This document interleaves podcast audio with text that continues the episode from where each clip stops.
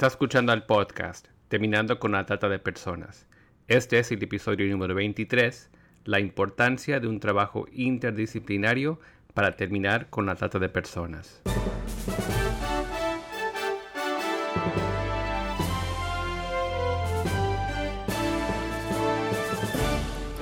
Bienvenido al podcast Terminando con la Trata de Personas. Mi nombre es Gilbert Contreras y mi nombre es Virginia Contreras. A través de nuestros episodios, que se emitirán cada dos semanas, buscaremos empoderarlo a usted con herramientas para estudiar el asunto, ser una voz y hacer una diferencia para terminar con la trata de personas. Estamos en la ciudad de Posadas, en la provincia de Misiones, Argentina, y es un privilegio para mí estar reunida con parte del equipo de la Subsecretaría de Igualdad de Oportunidades del Ministerio de Derechos Humanos de Misiones. ¿Podrías presentarte, por favor? Bueno, mi nombre es María Alejandra Redero, soy licenciada en Psicología, pertenezco al Ministerio de Derechos Humanos, mi cargo es, este, soy jefa del Departamento de Equidad, y estoy sumada al equipo de trabajo de la Subsecretaría de Igualdad de Oportunidades y específicamente trabajamos todo lo que es el delito de trata y tráfico de personas.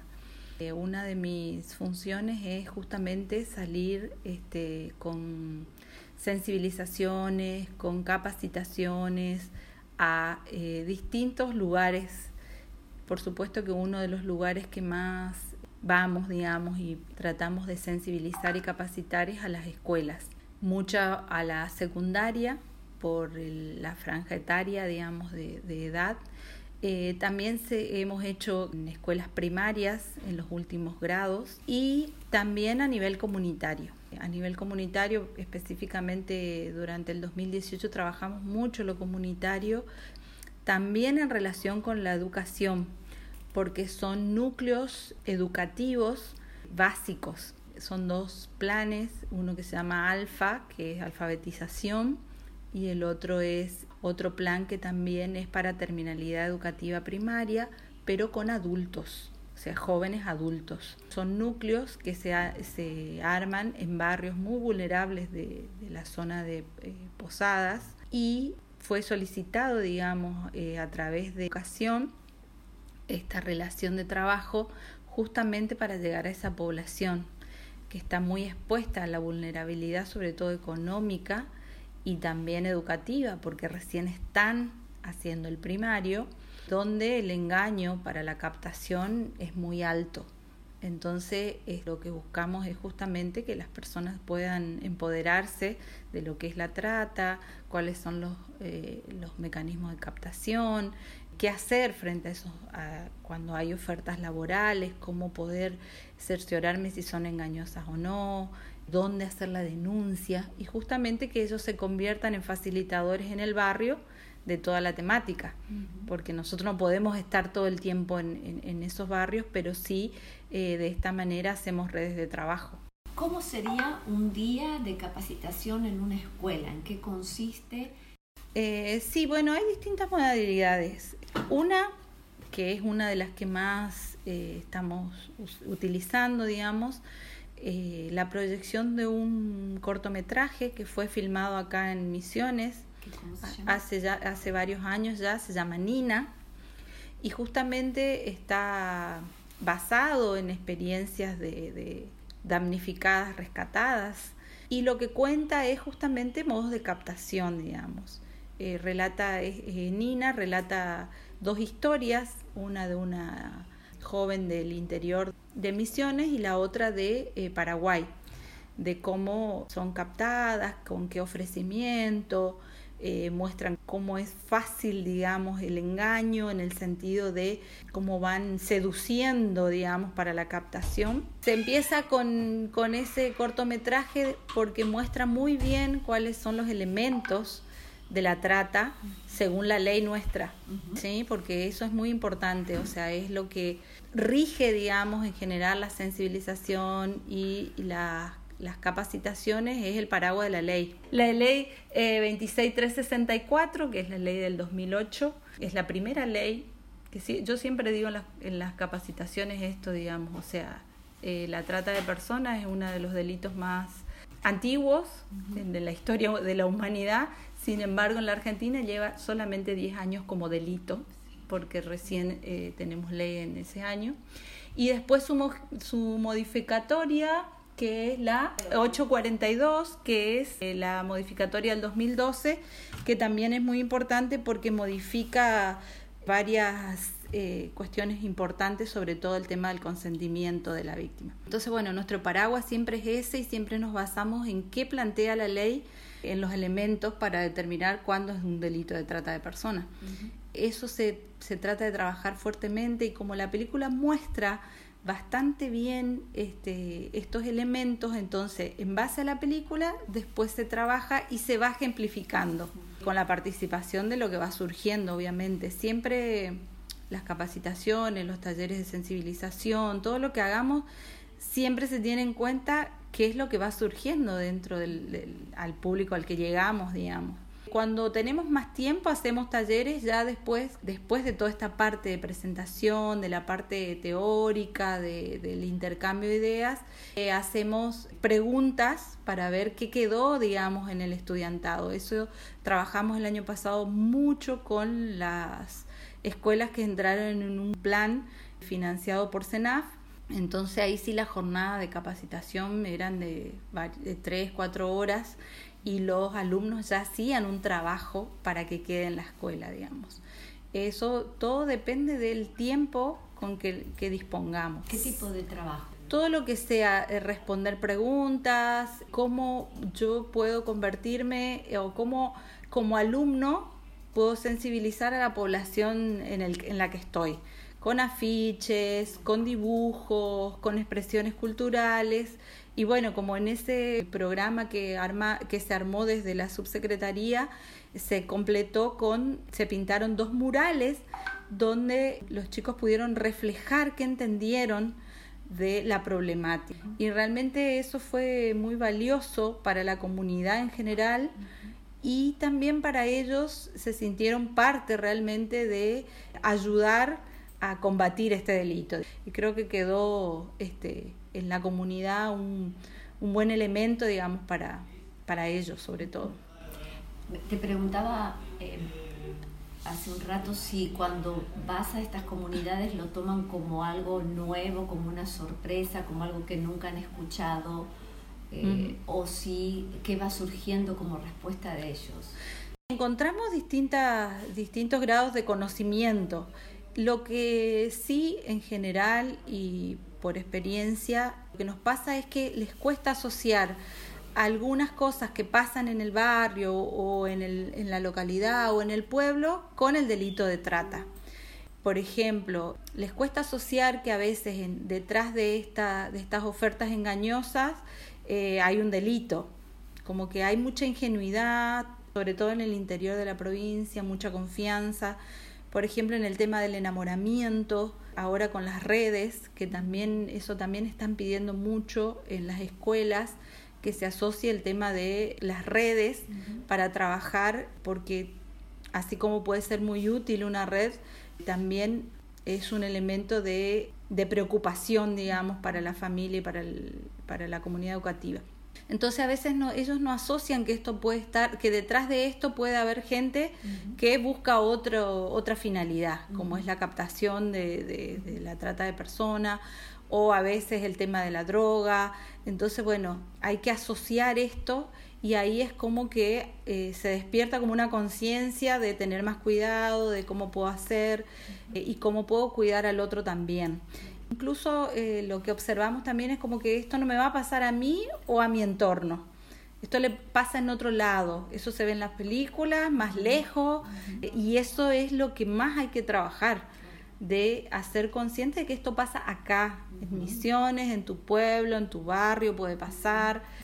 Te decía hace un rato que siempre cuento el, caso de una, de una persona de, del interior de acá de Misiones que fue estuvo en los medios. Eh, la situación, no llegó a ser un delito de trata de personas, pero sí eh, una persona de alrededor de 50 eh, años que fue captada por enamoramiento a través de las redes y terminó siendo usada de mulita presa en Brasil, una persona funcionaria eh, de alto rango, o sea, lo contamos siempre en las capacitaciones y en las sensibilizaciones porque son cosas que pasaron y pasan acá en Misiones y que trascienden también eh, los estratos sociales, porque siempre también se asocia este tipo de delitos con vulnerabilidad económica, que es verdad que es uno de los factores de riesgo, no vamos a decir que no, igual que el embarazo adolescente, hay varios factores de riesgo a tener en cuenta, pero no es excluyente.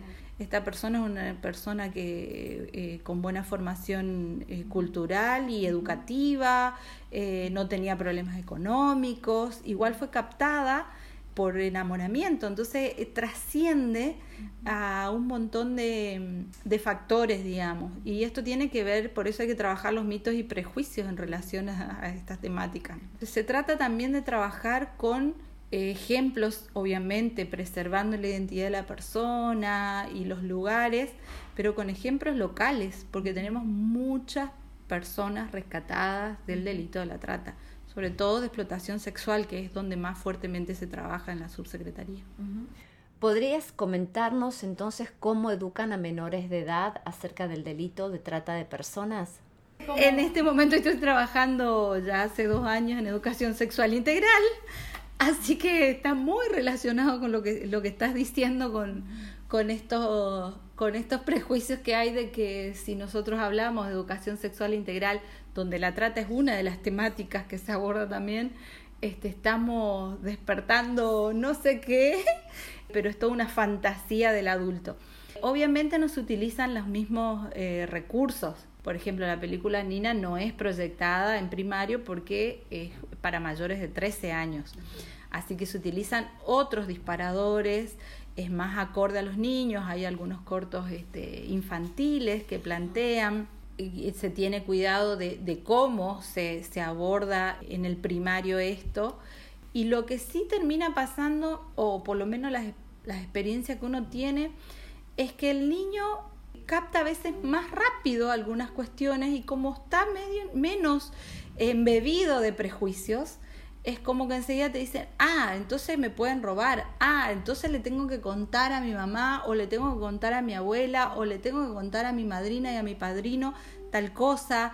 Entonces se relaciona también con otras temáticas que a veces tienen que ver, bueno, con los abusos. Y también nos ha pasado que vamos a una escuela y después se acerca la maestra a contarnos algunas algunos relatos de una mamá que fue con ofertas en, el Face para vender eh, ropa de todo tipo, ropa interior, donde le piden la foto. Entonces, foto de cuerpo entero, cuestiones así que eh, ayudan justamente a prevenir y sobre todo orientar a dónde hacer la denuncia. ¿Qué hago cuando me pasa algo de esto?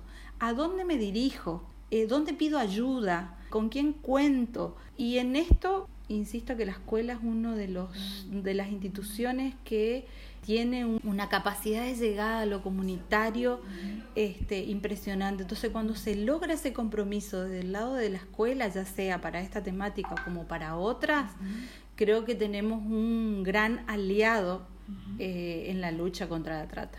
¿Podrías presentarte, por favor? Soy, me llamo Olga Esther Sosa, soy abogada Estoy a cargo de la Dirección General de Participación y Liderazgo eh, dentro del Ministerio de Derechos Humanos, Subsecretaría de Igualdad de Oportunidades. Estamos trabajando con la temática sobre trata y tráfico de personas desde el año 2000, o sea, desde la creación del ministerio. Cuando se crea el ministerio, en el año 2007, dentro del organigrama se fijó un departamento que es el que está actualmente a cargo de la licenciada Cintia Pérez, que es el de trata y tráfico de personas. pasaba que en ese entonces todavía no existía una ley. En nuestro país teníamos un vacío legal al respecto.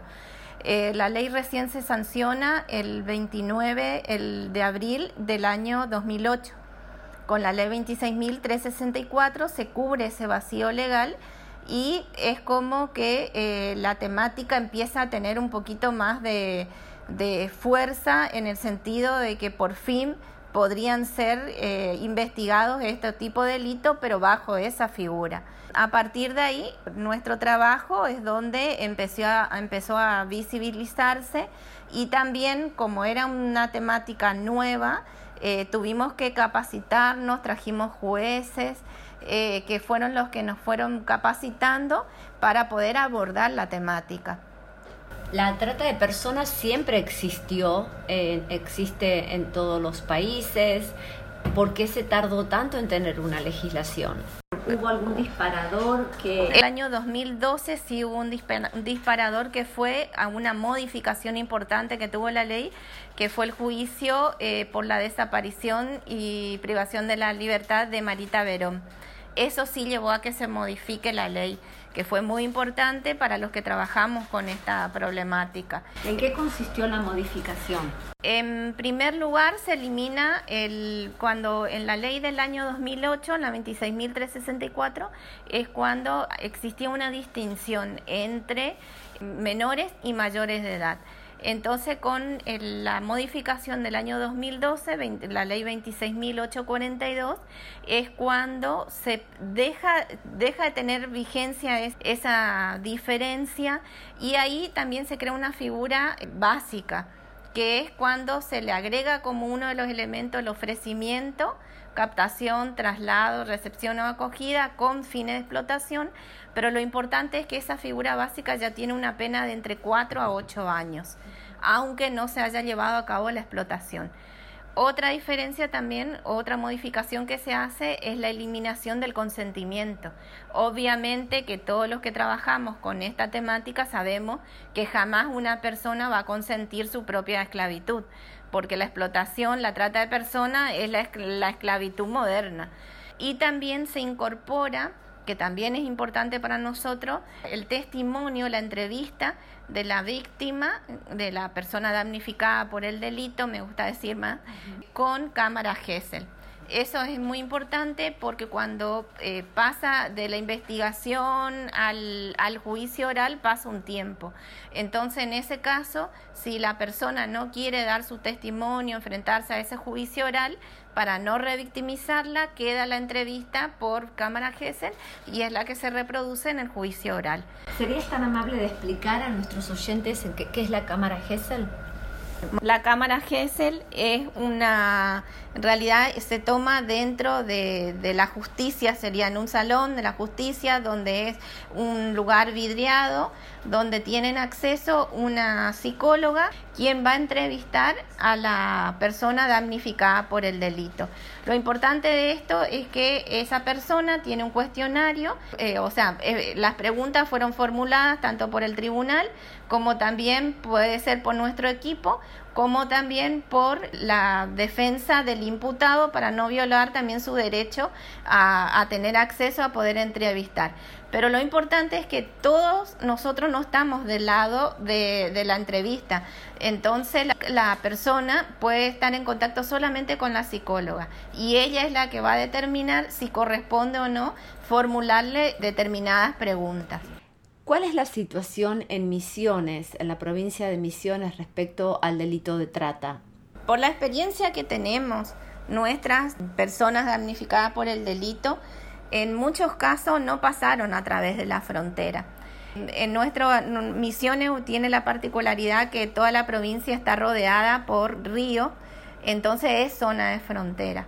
Eh, un caso muy emblemático fue cuando también iniciábamos, eh, allá por el año 2008, la, la, chica había sido trasladada desde el Soberbio, pero a través de una canoa al Brasil y no justamente por un paso fronterizo.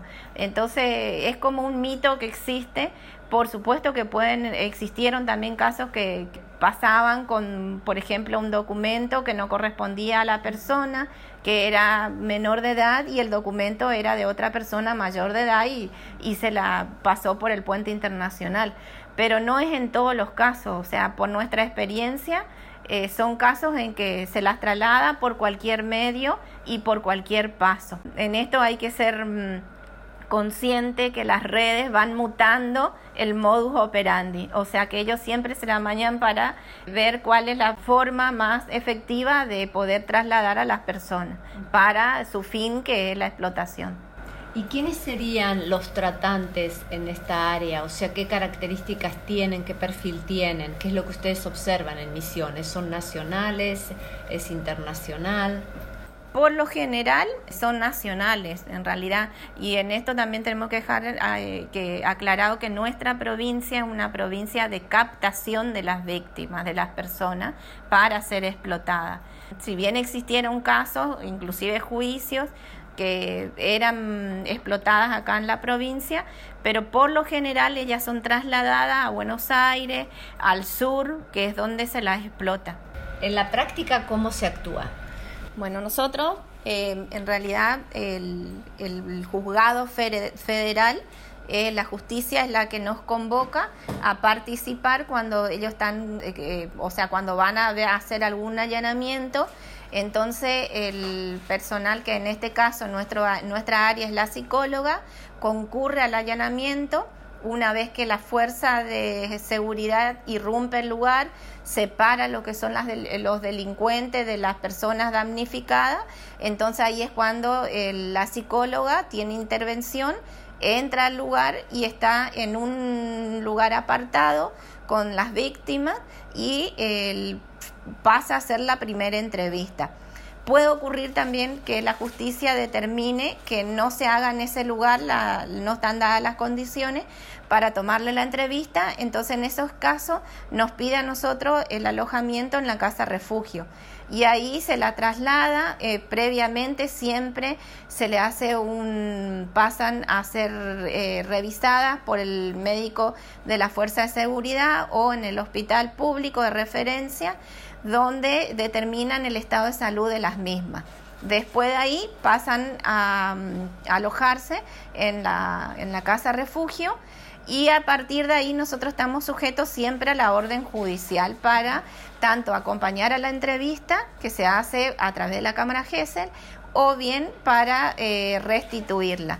Por lo general, siempre antes de la restitución se hace un informe socioambiental y actúa una profesional licenciada en trabajo social que se acerca al lugar de los familiares o donde la persona damnificada determina que ella quiere volver. Y en esos casos, una vez que esté todo ese informe, que tengamos la resolución del juzgado, que podemos restituirla, ahí se hace el acompañamiento hasta el lugar donde ellas van a permanecer.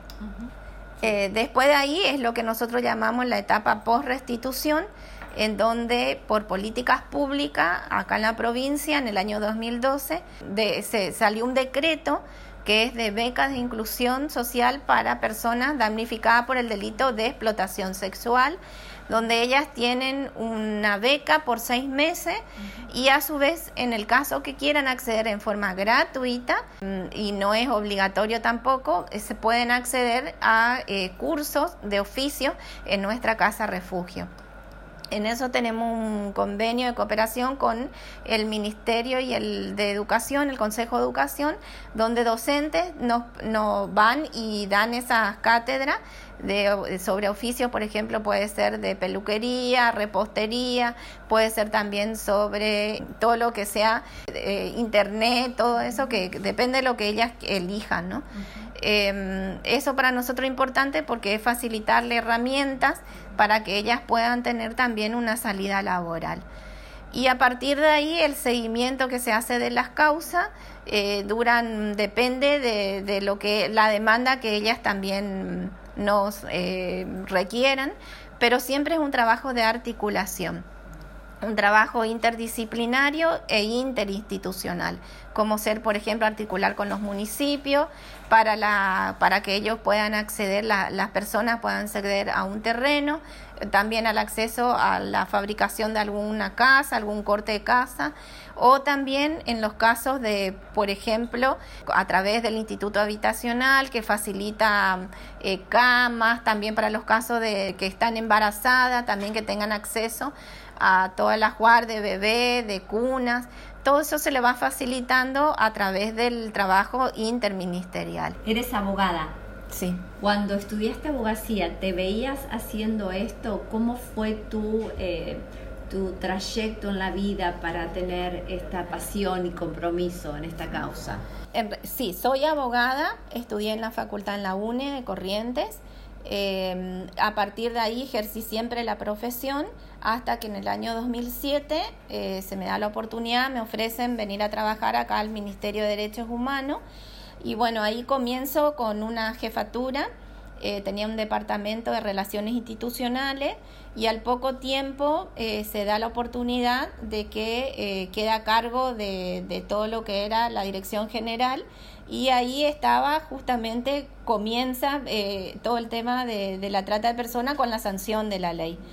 Por supuesto que fue algo nuevo, no me imaginé jamás estar trabajando sobre esta problemática pero realmente que ah, me llevó la pasión y bueno, no me tuve que capacitar porque no, no conocíamos, en la facultad no, nunca estudié, estudiamos sobre facilitación y promoción de la prostitución ajena, pero nunca estudiamos sobre la trata de personas. Entonces fue todo algo nuevo, pero realmente que, que, estoy contenta, me gusta el trabajo que hago y sobre todas las cosas esto de, de solidarizarnos con la persona que sufre este, sufrió este padecimiento y poder ayudarla, que esa es la, la intención, de que poder salvar esa, esa vida, esa persona que nos necesita en todos los sentidos. ¿Qué consejo le darías personas de la sociedad y a una comunidad de fe de cómo hacer un trabajo colaborativo? Sabemos que nadie puede hacerlo todo, pero todos podemos hacer algo. El, el trabajo en realidad para mí tiene que seguir en tanto lo que es prevención sobre la temática, porque todo lo que sea prevenir ayuda a que ninguna persona pueda ser esclavizada, entonces eso es importantísimo. También a través de, de ustedes de la, eh, podemos también insistir institucionalmente y con, con estas organizaciones en la penalización del cliente. Eso es algo que yo insisto porque eh, si existe este negocio es porque está cosificada la persona esclavizada, tanto en la esclavitud laboral como de explotación sexual. Y hay un cliente que cuando hay un allanamiento, por ejemplo, el cliente se va a dormir a la casa después de esa madrugada, después de todo lo que explotó a una persona y eh, no le pasa nada. Para mí, el día que se pueda penalizar al cliente, este negocio no va a ser redituable. Así es, sin clientes no hay trata. Muchísimas gracias por este tiempo tan enriquecedor. Queremos recordarles a nuestros oyentes que para más recursos pueden visitar nuestra página www.terminandoconlatrata.org. Repito, www.terminandoconlatrata.org.